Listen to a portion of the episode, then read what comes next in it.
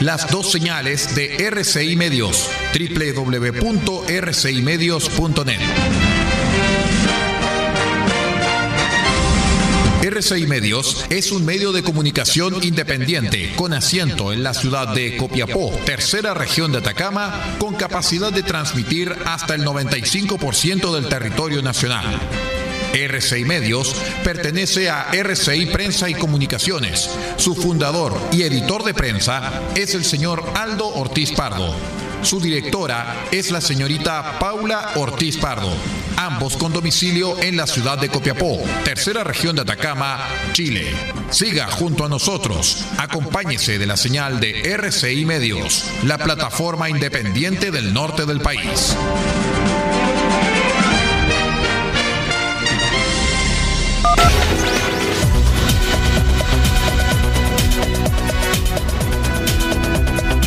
Atención a las emisoras integrantes de la red chilena de radio. Al toque de señal, sírvase conectar.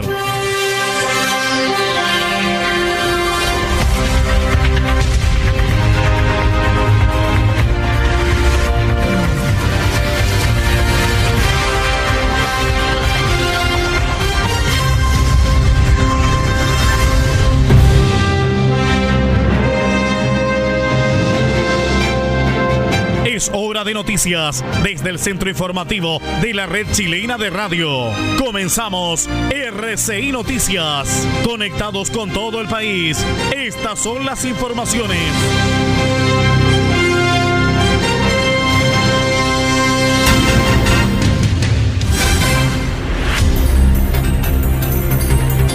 ¿Cómo están? Buenas noches. Bienvenidos a RCI Noticias, el noticiero de todos. Son las 0 horas con 2 minutos. Los saluda Aldo Ortiz Pardo y estas son las noticias.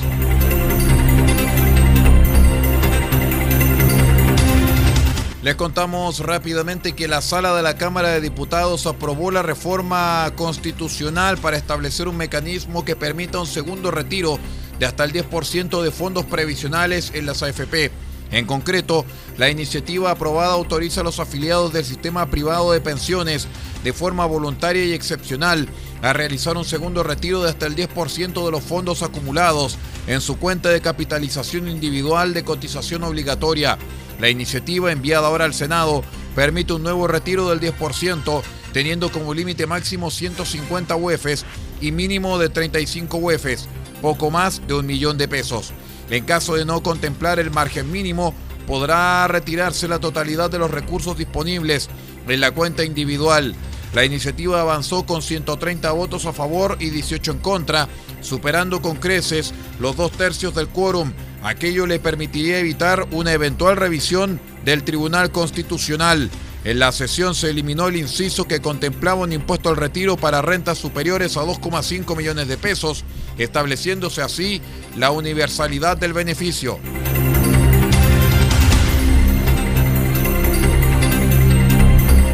Autoridades de la región de la Araucanía reaccionaron a los anuncios del presidente Sebastián Piñera, quien confirmó que va a designar un coordinador en temas de seguridad en la macrozona sur del país debido a los constantes hechos de violencia.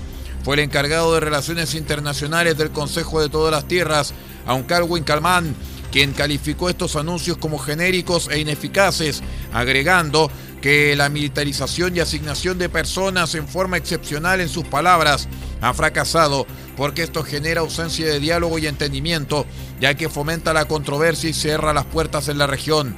Otra reacción fue la del presidente de la multigremial de la Araucanía, Patricio Santibáñez Carmona, quien calificó este anuncio como positivo y que demuestra la voluntad del presidente de la República de avanzar e innovar en la situación crítica que vive la región.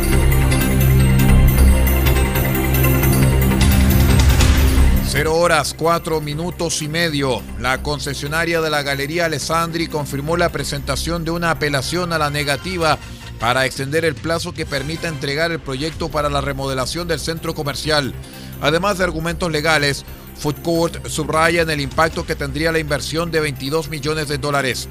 Tras conocerse que Bienes Nacionales rechazó extender más allá del 23 de noviembre el plazo para que Food Court entregue el proyecto para revitalizar y modernizar la Galería Alessandri, La concesionaria presentó recursos contra esa resolución.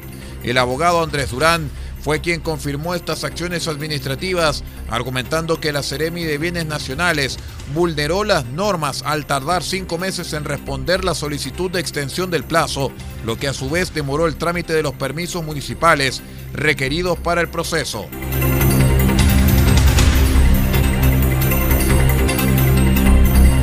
Un desesperado llamado hicieron los familiares de un adolescente de 14 años quien desapareció la tarde del lunes en Pudahuel, región metropolitana.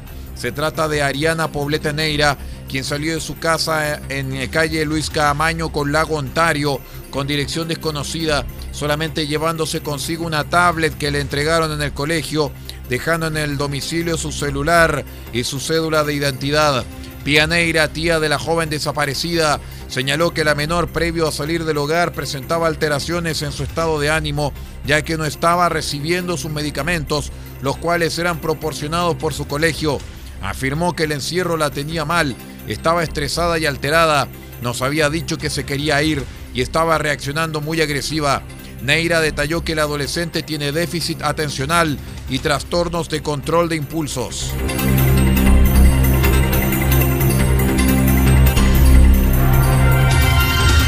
Cero horas, seis minutos y medio, nos vamos al extranjero.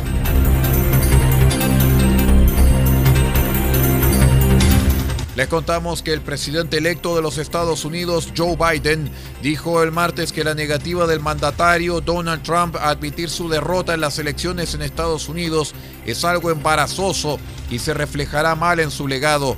Simplemente creo que es embarazoso, francamente, dijo Biden durante una rueda de prensa cuando se le preguntó qué pensaba sobre la negativa de Trump a reconocer que perdió las elecciones del 3 de noviembre. ¿Cómo puedo decir estos contactos? Comenzó y comentó Biden a los periodistas desde su feudo en Wilmington, Delaware, señalando que creo que no ayudará al legado del presidente. Consultado sobre qué le diría a Trump si estuviera viendo la rueda de prensa, Biden respondió mirando a la cámara y con una sonrisa le dijo, Señor presidente, espero con ansias hablar con usted. Sin embargo, el presidente electo demócrata le restó importancia al rechazo de Trump de colaborar con el proceso de transición hacia un nuevo gobierno.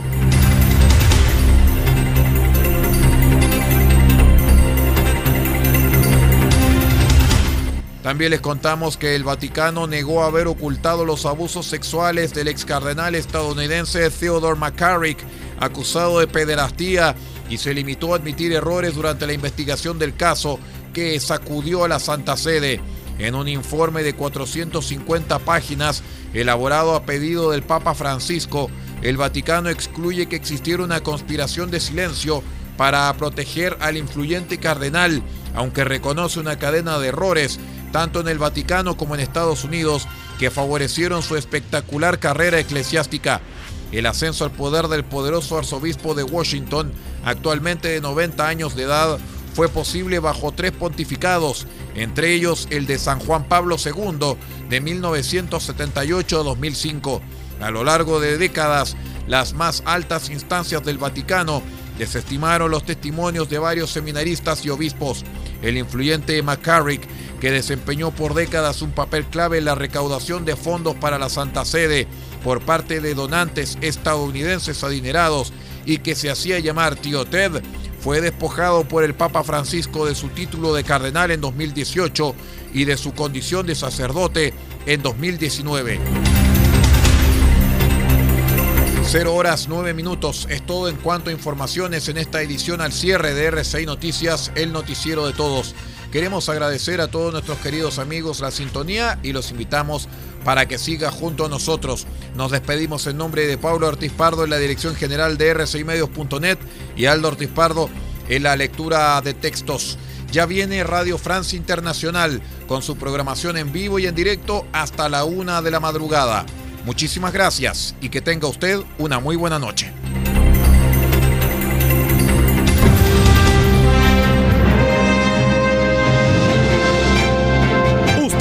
Quedado completamente informado, pero sigamos generando noticias. La red chilena de radio ha presentado RCI Noticias.